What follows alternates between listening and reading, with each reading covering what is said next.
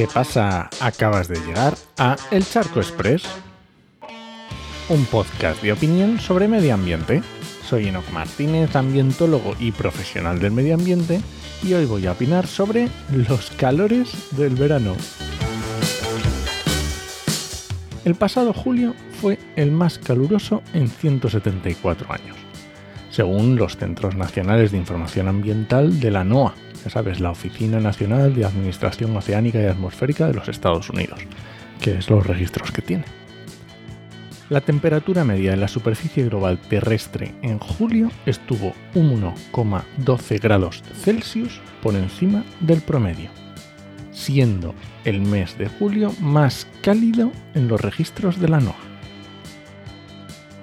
Por cuarto mes consecutivo, la temperatura global de la superficie del océano alcanzó también récord.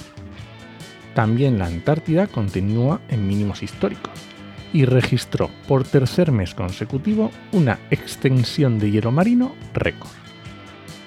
Y América del Sur tuvo un julio con la anomalía de temperatura mensual más alta jamás registrada, de 2,19 grados por encima del promedio de ese mes.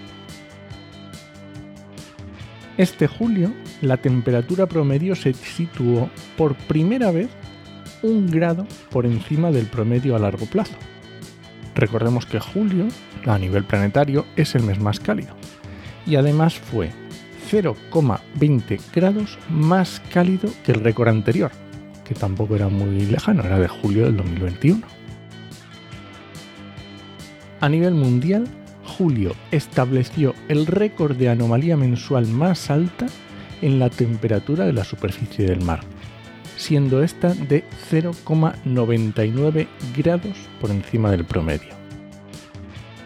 Además, la cobertura de hielo marino alcanzó un mínimo histórico.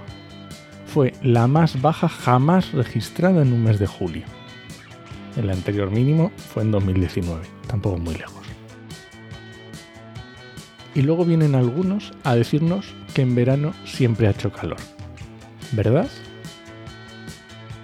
Y nada, este ha sido el Charco Express de hoy. Lo encuentras en Podcastidae o en elcharco.es. Y si alguien te pregunta, no lo dudes, te lo dijo en 8mm. ¡Nos escuchamos!